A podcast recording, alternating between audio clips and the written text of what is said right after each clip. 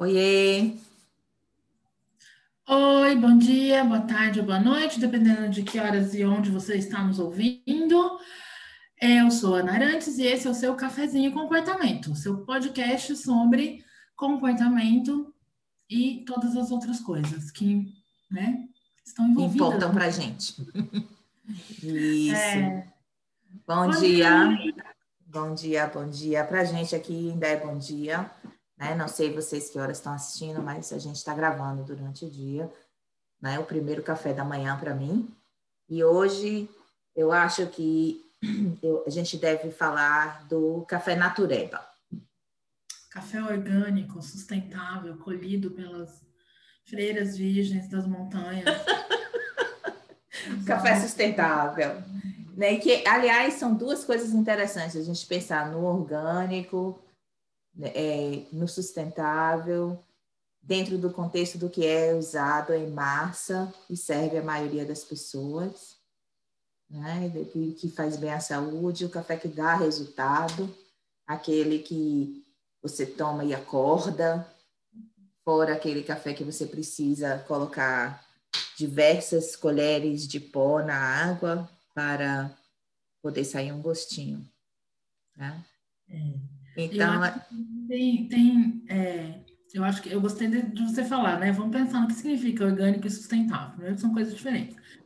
Orgânico, ao pé da letra, não significa nada, porque todas as coisas Tudo é orgânico. Né? É, todas as coisas que contêm carbono, moléculas de carbono, são orgânicas. Inclusive veneno, né? É, é orgânico. Isso. Então, é, mais virou um rótulo, né, para coisas que são é, alimentos que são produzidos, né, de maneira a não usar produtos agrícolas tóxicos industrializados.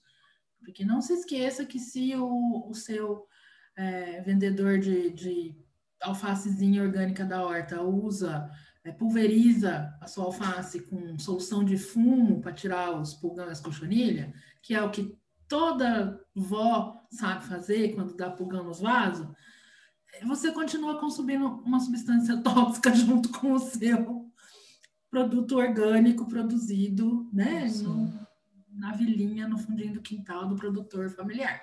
Então, cuidado com isso. Então, é isso. Quer dizer uma coisa, mas na prática, é mesmo? Sim, e é muito interessante a gente pensar no significado desses rótulos, né? No significado dessas palavras e que, de novo, a gente volta e meia entra aqui nas molduras relacionais, né? Não tem como uhum. fugir, mas no final das contas é isso. Quais são os valores associados a essas palavras, né? Que a gente leva como guia. E quando a gente pensa em natural, natural mesmo só existe no, no seu estado encontrado na natureza, né? Então, a não ser que você está achando um grão de café que cresceu naturalmente na floresta, seu café não é natural. É, e contar para vocês uma coisa, eu venho de família de gente que produz café há várias gerações, assim, desde que chegou no Brasil praticamente. É, então, café natural da natureza só se encontra na África, subsaariana. E é um café intragável. né? É, é um fruto que a gente não reconheceria como café, o próprio pé de café a gente não reconheceria como pé de café. É, então, não, não necessariamente precisa ser geneticamente modificado, no sentido de que foi introduzida uma, um, um, pedaço de código genético estranho à planta do café dentro do, da planta do café. Mas ela foi geneticamente selecionada ao longo de uhum. centenas uhum. de anos uhum. para que se tornasse aquilo que a gente bebe hoje. E assim com todas as coisas, a gente não pode esquecer que o nosso comportamento também foi selecionado ao longo de centenas de milhares de anos para se tornar o comportamento que a gente tem hoje. E a maior parte dessa, dessa seleção foi feita pelas outras pessoas. Sim. E então, só assim, a gente aqui é o, é o, é o clássico. Ai, ai, ai, engasguei na palavra, peraí. Gente, é o podcast de café e comportamento. E a gente está aqui há alguns minutos já falando de café, né? Então, por que, que a gente está gastando tanto tempo no café hoje, né? A questão, na verdade, a gente não está gastando tempo no, no, café, a gente está é, clareando a importância dos rótulos e a discussão que a gente quer trazer hoje é a discussão do que é natural. Uhum. A gente escuta muito falar em, em tratamento naturalístico, aba naturalístico. Aliás, no Brasil, vocês que são daí me perdoem, mas nunca vi tanta denominação para aba. Aqui uhum. em Nova York a gente fala aba. Aí no Brasil tem qual é o aba que você faz? É o aba estruturado? É o aba de mesinha? É o aba funcional? É o aba naturalístico? Eu paro e penso assim, desculpa, eu faço aba. Eu nunca ouvi falar esses outros, esses outros rótulos que você está descrevendo aí. Né? Mas com relação ao aba naturalístico, né, existe uma, como é que se diz, uma misconception, né? Como é? Uma confusão. Existe uma confusão danada da maneira que as pessoas entendem o que é, que é um aba naturalístico. Então, vamos discutir isso aqui. Primeiro, o que é que você acha, Ana, que as pessoas pensam que elas recebem quando elas quando se fala no aba naturalístico? É, pelo que eu vejo por aí, tanto da demanda das famílias, né, e quanto da oferta de determinadas profissionais, é uh, simplesmente, em vez da criança estar fazendo as intervenções, procedimentos, as tarefas, sentada numa cadeirinha com uma mesinha na frente dela, ela está fazendo exatamente a mesma coisa, só que sentada no chão. É... Sim, então você acha que as pessoas interpretam o naturalístico com o chão. Com qualquer coisa que não tenha cara de escola. Hum. Ou de eu, eu ainda acho que vai um pouquinho além, sabe? Eu acho que quando as pessoas pedem assim, ah, eu quero um tratamento naturalístico. O que eles querem, na verdade, é que não pareça que seu filho está em tratamento, entendeu? Uhum. Para diminuir a sua dor de que seu filho precisa de tratamento. Uhum. Então, acho que é essa, essa a conotação. Quando a gente fala em qualquer tratamento naturalístico, a gente acha que só a presença do profissional vai ser suficiente para que o tratamento esteja acontecendo. E se a gente se apega a esse conceito, abre espaço para muita gente fazer só isso. aparecer e dizer que está fazendo tratamento. Eu é. estou fazendo tratamento naturalístico, eu estou aqui brincando com seu filho, mas eu estou fazendo tratamento. Não, não, não, bem. Você está brincando com meu filho e me cobrando para brincar com meu filho. Só que você não me cobra o preço de uma babá, você me cobra muito mais. É, é, é exato. Babá de luxo e. e é, é, como é que chama aquele, aquele povo que vai em festa de aniversário de criança, fazer, brincar com as crianças? Tem um nome. Ai, Animador é, de festa?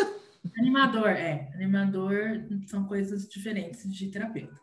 Eu, eu, é, eu reservo a palavra tratamento para situações específicas. É, de novo, é FT, né? É, eu gosto de usar atendimento em aba. Justamente porque atendimento é, comporta todas as coisas que eu, como profissional de aba, acho que devem ser acompanhadas por profissionais de aba. Desde higiene do sono, toalete, altos cuidados, regulação emocional, autocontrole, né? Uh, o que a gente chama de repertórios funcionais ou repertórios de autonomia e independência, a criança sabe se vestir, sabe tomar banho, sabe limpar o bumbum quando vai no banheiro, sabe escovar o dente sozinha, sabe preparar um lanchinho quando ela tem fome, se ela tiver idade para isso. Enfim, todas essas que é o que a gente chama de atendimento abrangente, né? Então, se a criança tem dificuldade de cumprir essas tarefas, precisa de um profissional de aba que vá ali, olhe para aquilo e apresente um procedimento para ensinar ela a fazer essas coisas. Além do campo né, dos comportamentos inadequados, repetitivos, é, é, que são disfuncionais na vida da criança, enfim. Que aí também, aí é para essa parte eu acho que a palavra tratamento cabe. né? Porque é um transtorno. Então, para um transtorno, Sim. a gente precisa apresentar um tratamento. Então, é, é, começa por aí. Então, eu acho que muitas vezes a gente falhou, enquanto comunidade de analistas do comportamento no Brasil, principalmente, eu acho que a gente falhou assim na comunicação dessas coisas para o público, sabe? Eu acho que a gente falhou em mostrar que, primeiro, a aba não é tratamento de autismo. Sim. É, a aba é uma ciência aplicada, né? É, é como você dizer que medicina é um tratamento para doença cardíaca. Não. Dentro da medicina existe um ramo de aplicação chamado cardiologia que cuida disso especificamente. Dentro da aba existe um ramo é. né, de atendimento ao autismo que se especializa nesses, Sim, nesses Existe um grupo de profissionais que se especializam nisso, com certeza. Então, Essa é uma ótima distinção aba, a fazer. Que aba você faz? Eu falo, aquela que cuida de autismo. Né? Ah, mas você faz aba naturalista? Se a criança precisar, eu vou fazer o que a criança precisar. Sim. E aí, aí, essa questão de, como você está falando, se a criança precisar ou não, aí a gente está falando da intervenção. Exato, exato. É, era isso que eu ia completar. Se a criança precisar, eu vou fazer uma intervenção que vai usar procedimentos assim ou procedimentos assado, a depender de uma gama de informações que eu preciso ter para tomar essa decisão repertório do que a criança já tem, o que ela já sabe, o que ela não sabe fazer. As preferências dela.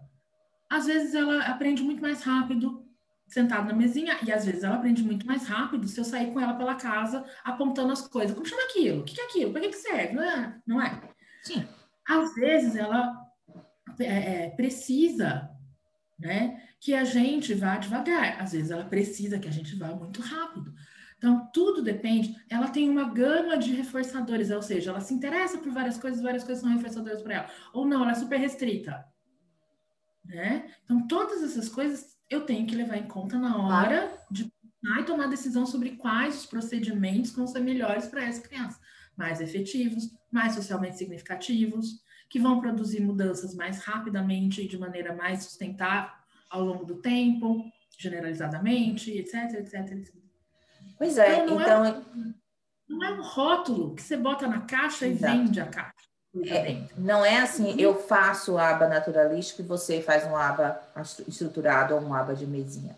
Na verdade, quem faz aba vai fazer essa decisão de qual tipo de intervenção a criança precisa, baseada na observação. Então, a gente estava comentando durante essa semana que para fazer, quem consegue fazer um aba, entre aspas, naturalístico de verdade, é aquele que consegue entender o que é avaliação, o que é contingência, o que é meio ambiente, o que é contexto, né? Porque depende do contexto da criança, depende das contingências que estão é, vigentes naquele contexto, depende do que a gente avaliou que essa criança tem condição de fazer e precisa aprender a fazer, depende também das, do, do, do, contexto de aprendizagem da criança, uhum. até do que a gente falou já em, outra, em outro podcast, dos recursos que a gente tem disponíveis, né? Então, tudo isso a gente vai levar em consideração no momento de desenhar uma intervenção.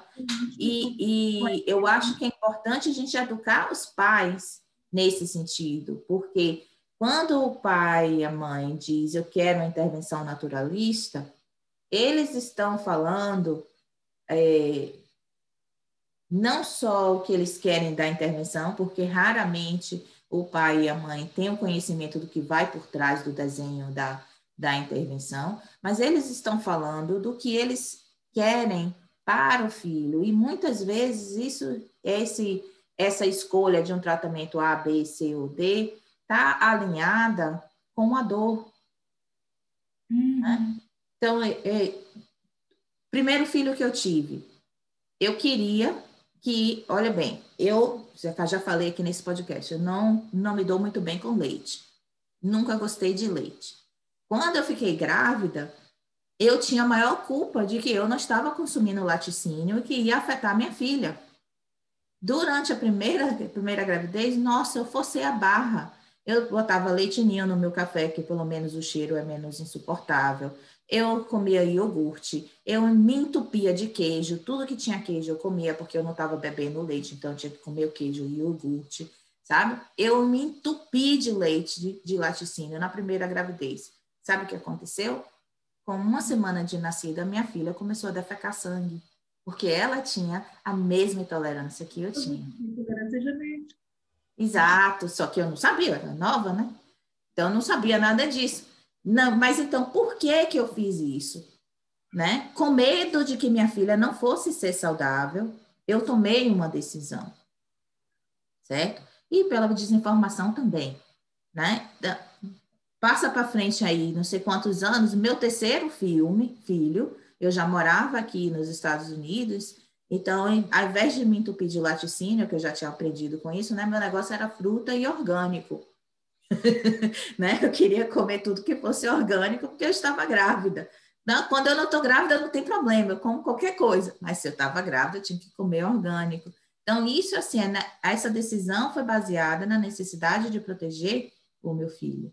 Né? Então, quando os, os pais falam, eu quero um, um tipo de tratamento X, eles estão falando isso baseado na necessidade que eles têm de proteger os filhos dele, e faz todo sentido isso. Nosso uhum. papel enquanto, enquanto profissional não é, sabe, dizer que nada esse negócio de aba naturalístico não existe, ou que nada isso aí é balela que que os charlatões estão inventando. Nosso trabalho como, como profissional que conhece o campo é dar o suporte aos pais para entender a dor que eles estão passando, é educá-los no, uhum. no porquê a gente está fazendo a intervenção que a gente está fazendo, torná-los parceiros nesse processo, não é isso? É, eu bato muito nessa tecla. Eu acho que não se começa uma intervenção sem ter um, uma ideia total, assim, de, de como é essa família, qual a dinâmica dessa família, quais as necessidades, as demandas, qual o nível de é, informação que eles têm em eu, é, empoderar mesmo. A gente tem que empoderar a família dos clientes que a gente atende, tanto em termos de informação, recursos que eles podem buscar quando eles precisam, ter uma linha de comunicação aberta e confiança, estabelecer um vínculo de confiança para que eles possam trazer, porque muitas vezes eu vejo muito isso às vezes em alguns atendimentos. A, a família tem vergonha de trazer certas coisas. Sim. E aí, por a gente não ter acesso a essa informação, a gente comete erros que a gente não cometeria se a gente tivesse acesso à informação. E muitas vezes, quando você falou de recurso, eu acho muito importante, porque o recurso da família é um ponto crucial na tomada de decisão. É, às vezes, a gente não consegue fazer algumas intervenções que deveriam ser feitas, por exemplo, no ambiente da casa. Né? A criança precisa é, é, aprender determinada coisa ou se, ficar sob controle de determinadas coisas que estão lá na casa dela.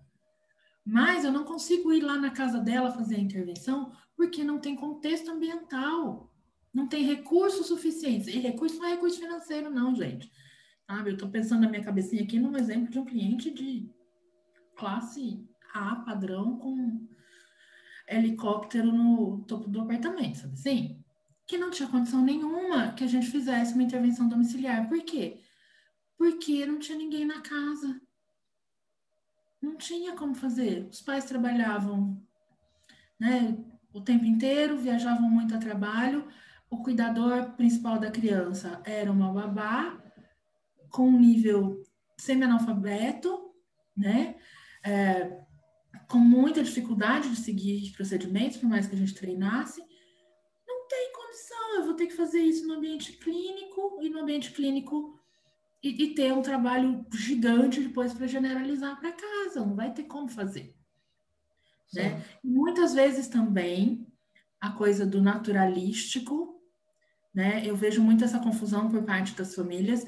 Eles pedem um, o tal do aba naturalístico, o que eles querem é intervenção domiciliar. Então, ainda tem o, quando é o dragão de sete cabeças, né? Que é a intervenção naturalística na clínica.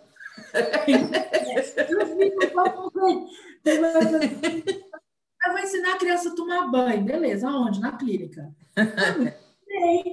E o pai e a mãe vão estar presente para você ensinar a criança a tomar banho na clínica?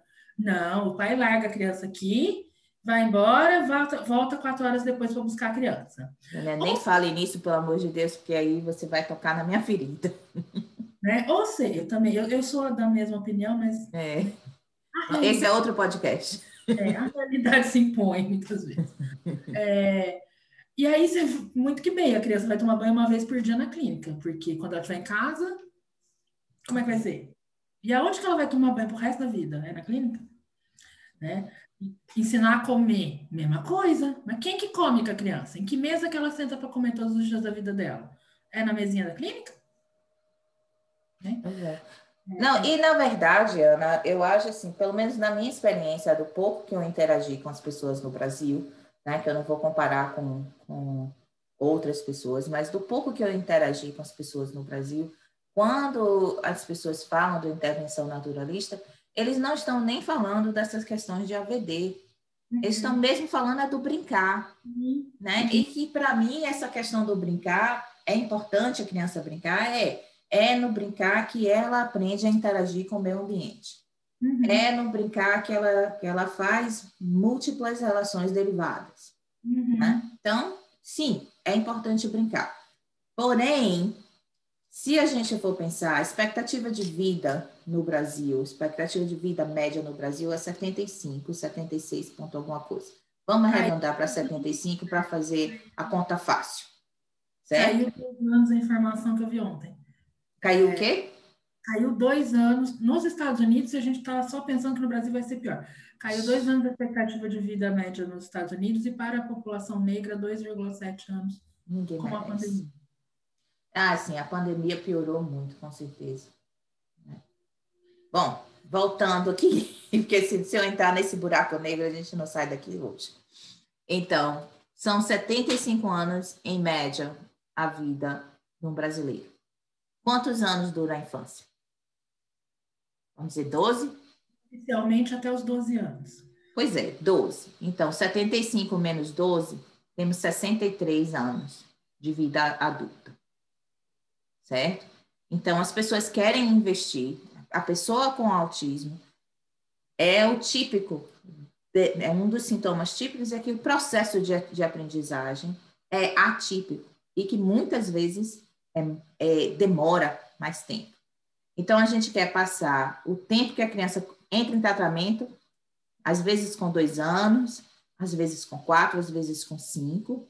Se no quando Brasil, entra com cinco, a infância vai até 12, são sete anos brincando. No Brasil, a idade média do diagnóstico, tem um estudo bacana da Universidade Federal do Rio Grande do Sul sobre isso, de demografia de autismo no Brasil. A idade média do diagnóstico do autismo é cinco anos é. no Brasil.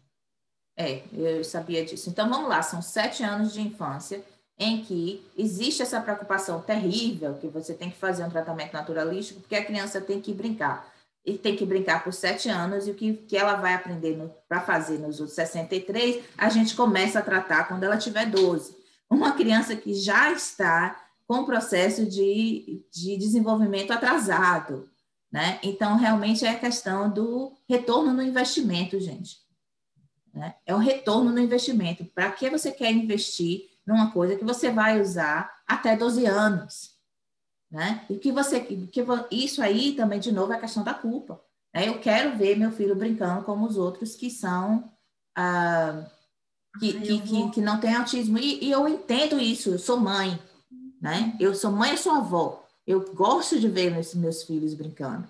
Porém, eu também gosto de eles com segurança. Uhum. Eu também gosto de saber que eles tomam banho sem a ajuda de ninguém, porque não, não vai correr risco no banheiro. Sabe? Eu também quero saber que eles sabem comer. Sabe por quê? Porque eu sou mortal. Como mãe, eu tenho agora três filhos adultos e uma criança. Meu medo maior é que alguma coisa aconteça comigo enquanto meus filhos são crianças. Os meus é. filhos mais velhos penaram comigo, porque eu toda hora eu dizendo, você tem que saber fazer, você tem que saber fazer, você tem que saber fazer, né? E, e era aquela preocupação de que se eles têm que saber fazer, porque é, é a minha maneira de protegê-los quando eu não estou presente. Uhum. Né? Eu acho que é, você tocou em pontos importantíssimos aí. Mas eu vou retomar a coisa do brincar lá atrás, porque eu tenho um pet peeve eterno. Quem já fez supervisão comigo e me apareceu com a história do brincar funcional já ouviu esse discurso. Brincar funcional é uma mania dos, da galera de rabo no Brasil. Não, mas o brincar funcional da criança não está. Não faz nem sentido na minha cabeça o que é, que conceito maluco é esse de brincar funcional. Qual é a função? Vamos ser analistas do comportamento? Alô! Qual é a função do brincar? É produzir entretenimento, reforçamento, alegria, joy. Eu tô gostando disso aqui, isso aqui é bacaninha, né? Se uhum. a criança produz reforço girando a rodinha do carrinho, ao invés de botar o carrinho na pista do Hot Wheels e brincar funcionalmente da maneira como o brinquedo foi construído para produzir topografias específicas, ok, ele está emitindo um comportamento discriminado, controlado por determinadas características daquele brinquedo, né? Botar no lugar certo, apertar o botãozinho certo, o carrinho voar, isso é um repertório. Repertório discriminativo sob controle dos estímulos do ambiente. Outro repertório é brincar para produzir reforço.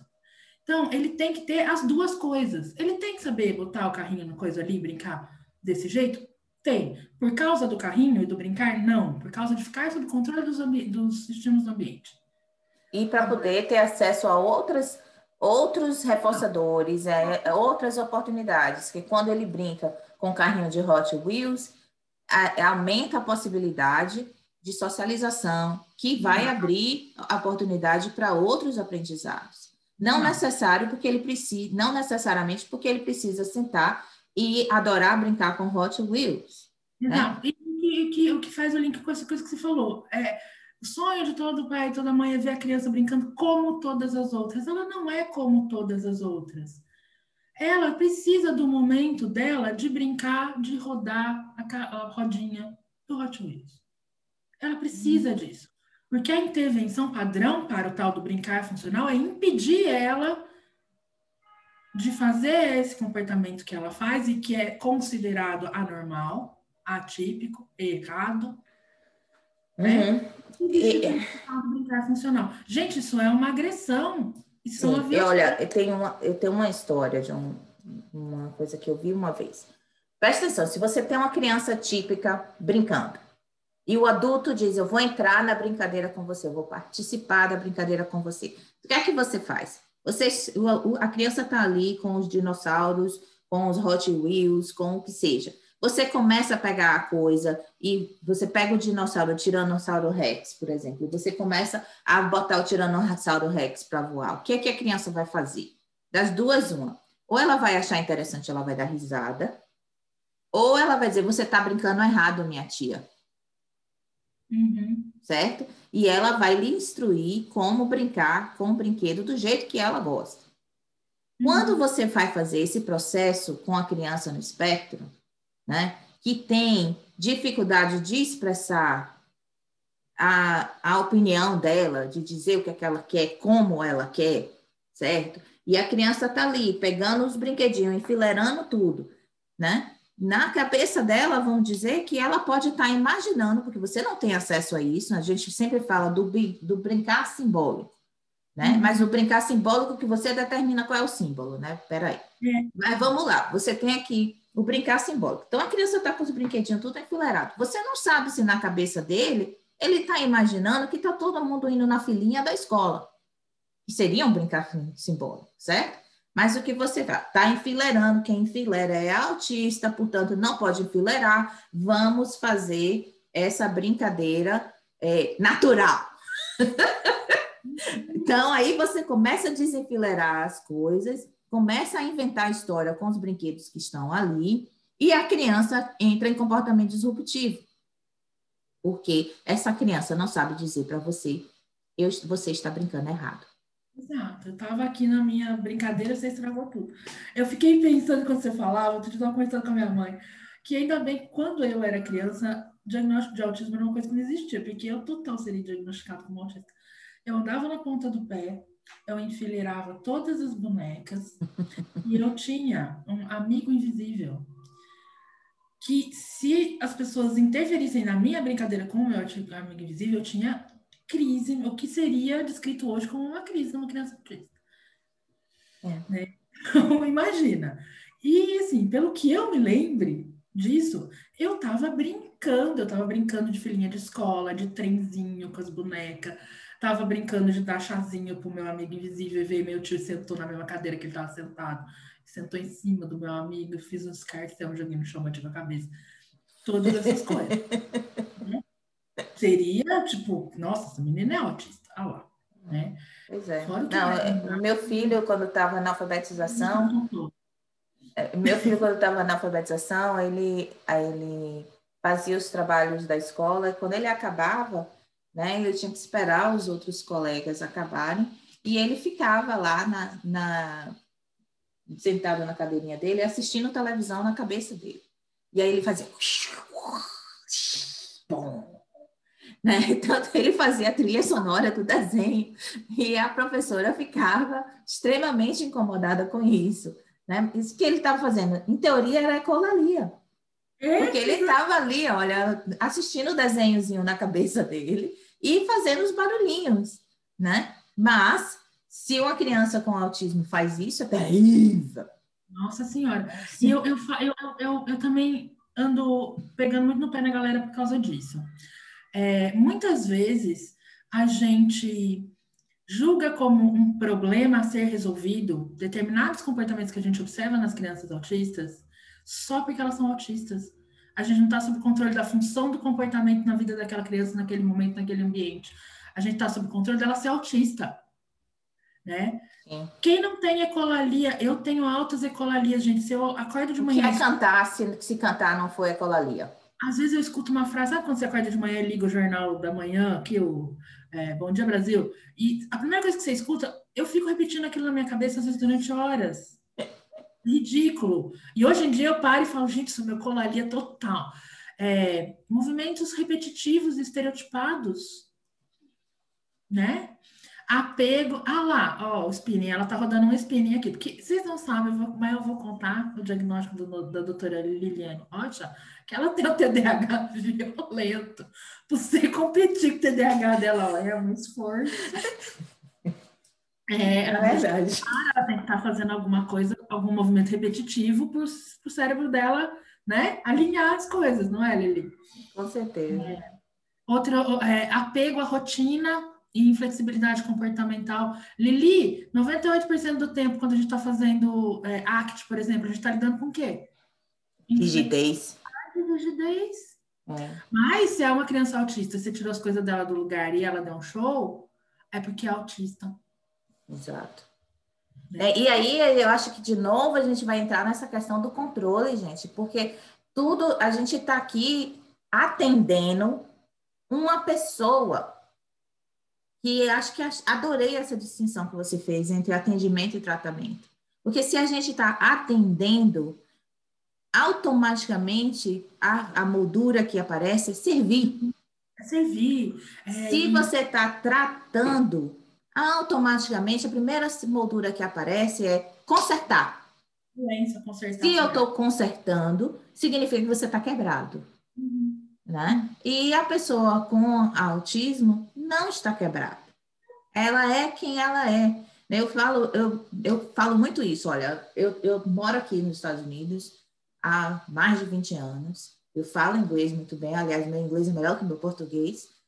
Mas uh, vai para sempre eu vou ter um sotaque.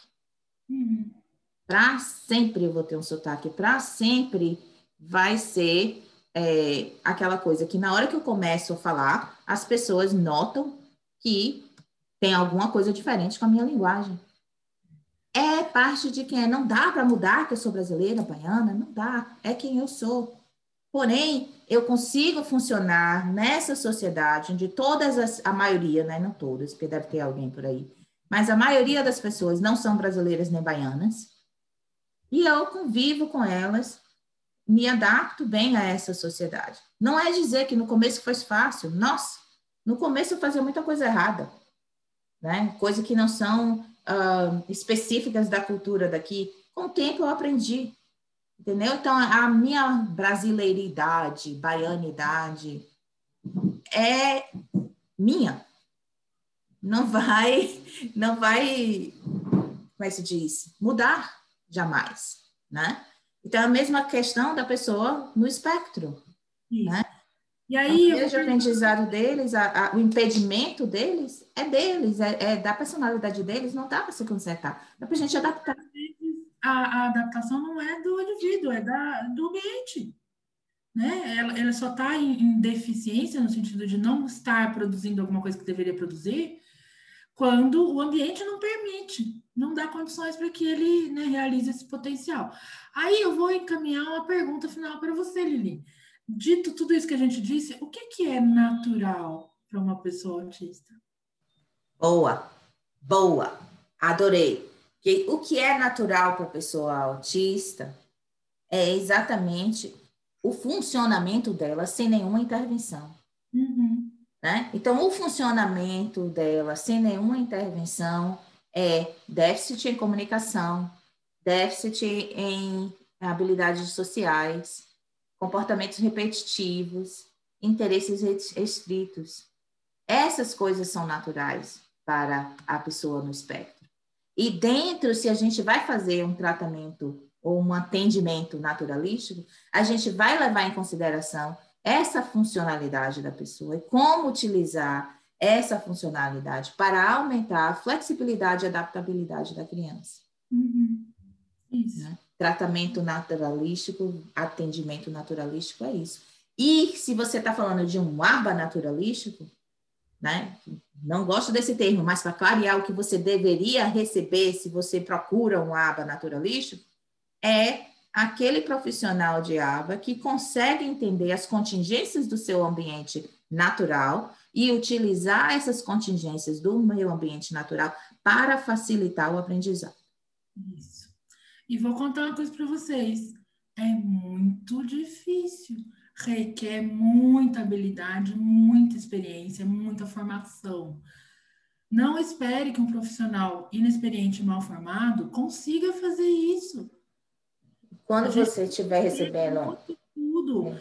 Essa galera que saiu ontem de, dos cursos de especialização, vocês leram sobre cultura, sobre metacontingências, macrocontingências, contingências entrelaçadas? Vocês conhecem os experimentos do Christian Vichy, da Glenn, da Sigrid Glenn?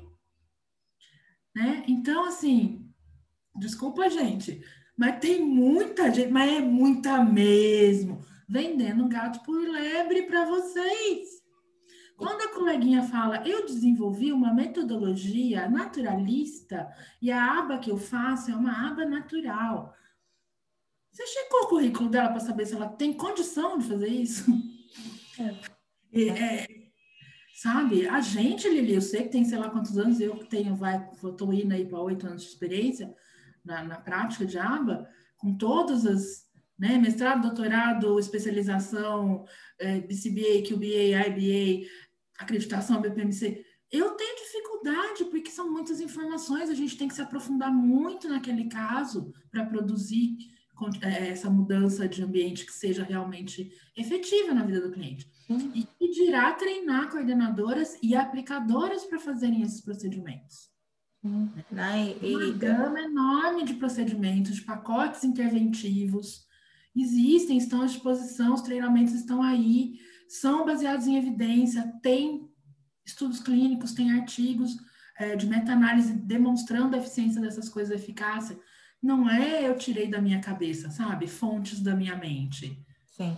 E então, eu recomendo que quando você está pagando por um tratamento naturalístico, né, que você deva avaliar esse, esse naturalístico é específico para meu filho, porque muitas vezes é um naturalístico que é igual para todo mundo, uhum. né? Então, todo mundo tem que sentar no, no, no, chão, todo mundo tem que brincar de uma determinada maneira.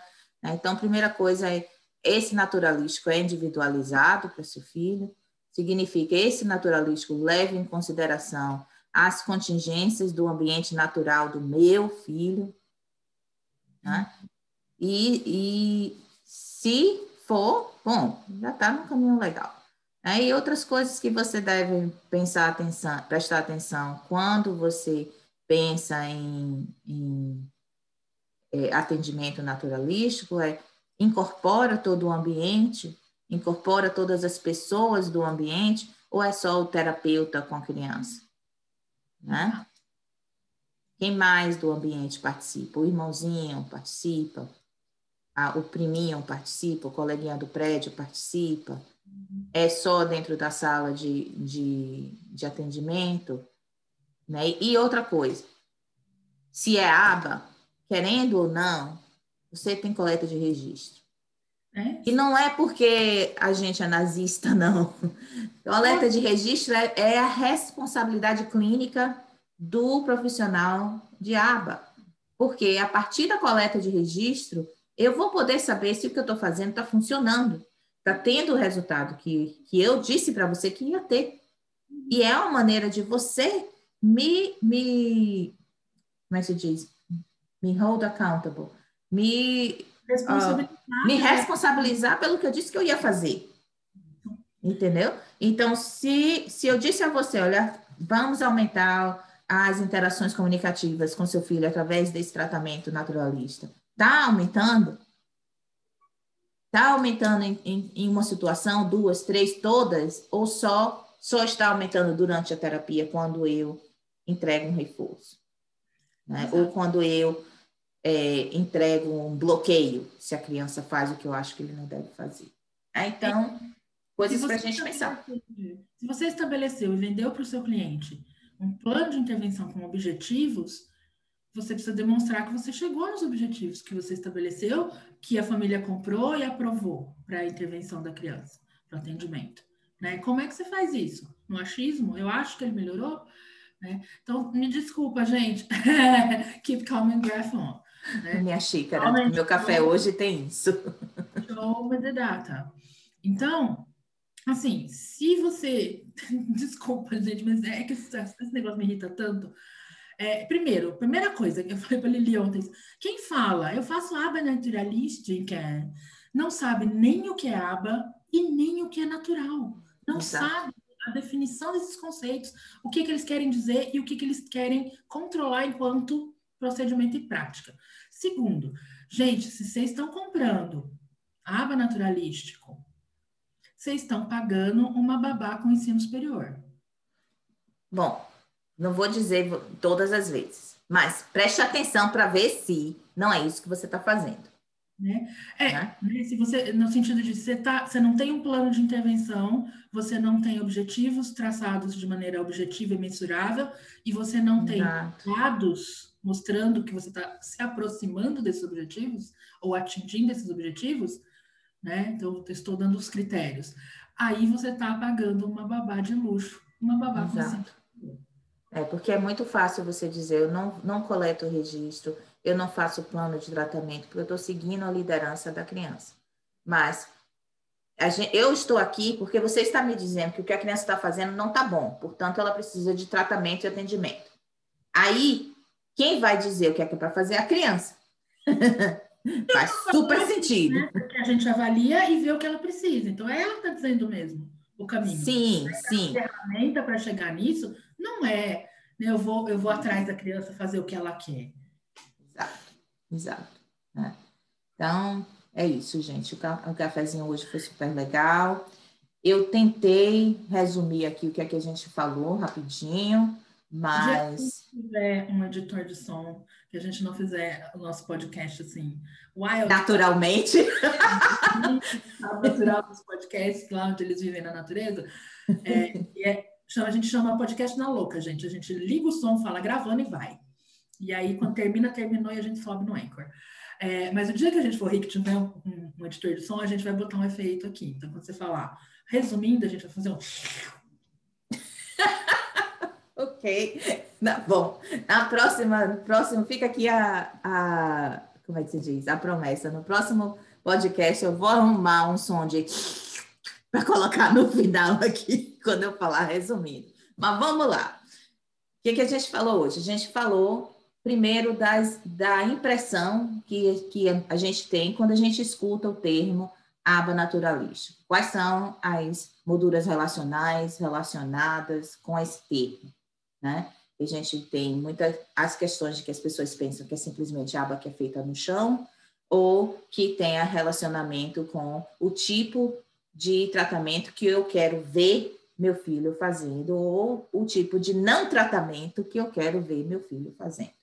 A gente falou um pouco sobre essa essa diferença entre o que é um atendimento e o que é um tratamento em aba, onde existe o lugar para o tratamento, mas que, na maioria das vezes, o nosso propósito é um atendimento, no sentido de que estamos a serviço do cliente, né? Falamos da funcionalidade do brincar, né? da relação do brincar com o reforço, falamos da aplicabilidade do brincar, como o brincar abre espaço para outros comportamentos e acesso a outros reforços.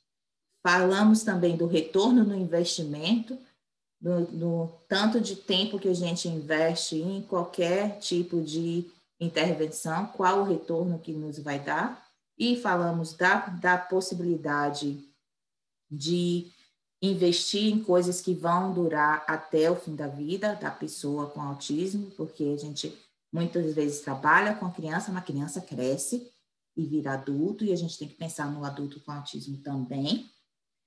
Falamos finalmente das competências do profissional de aba para fazer um tratamento, um atendimento uh, naturalístico, que seja esse esse profissional precisa entender contingência, contexto, reforço, teorias de aprendizagem.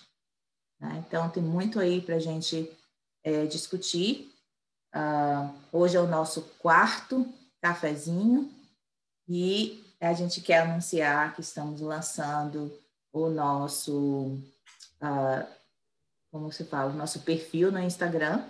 Vocês podem procurar cafezinho e comportamento no Instagram e a gente vai começar a fazer umas postagens anunciando os um, episódios novos nesse, nesse, nesse perfil. Vamos também, é, esperamos que você vai interagir com a gente, mande mensagem, quero escutar sobre esse assunto, aquele assunto, ou comente sobre alguma coisa que você viu no, no podcast.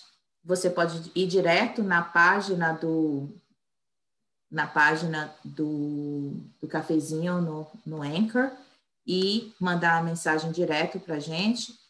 Ah, deixa eu pegar é, Anchor, A-N-C-H-O-R ponto FM é, barra cafezinho traço behaviorismo. Esse é a, a página o website do cafezinho, você pode ir lá e mandar uma mensagem direto para a gente, a gente vai ver. Vou repetir. Ponto F-N barra cafezinho traço behaviorismo e aí você entra e manda uma mensagem para a gente. Muito obrigada pela sua presença hoje. Até a semana que vem. Gente, até só um último lembrete que quando a gente ama uma criança, a gente quer que ela se desenvolva em todas as suas potencialidades. Então, amar uma criança é fazer o melhor para ela hoje e garantir que ela vai ter o melhor atendimento possível para que ela se torne um ser humano com todas as potencialidades, né? É, e seja independente, funcional e feliz. Amar uma criança não é só sentar no chão e ficar dando risada com ela. Tá? Amar a criança é, é permitir que ela possa desabrochar. Exato. e criar oportunidade para esse desabrochamento. Então, com muito amor para vocês, para vocês dizerem que behavioristas são malvadas e torturam ratinhos e criancinhas. Muito amor para todas nós. Até semana que vem. Tchau. Tchau, tchau.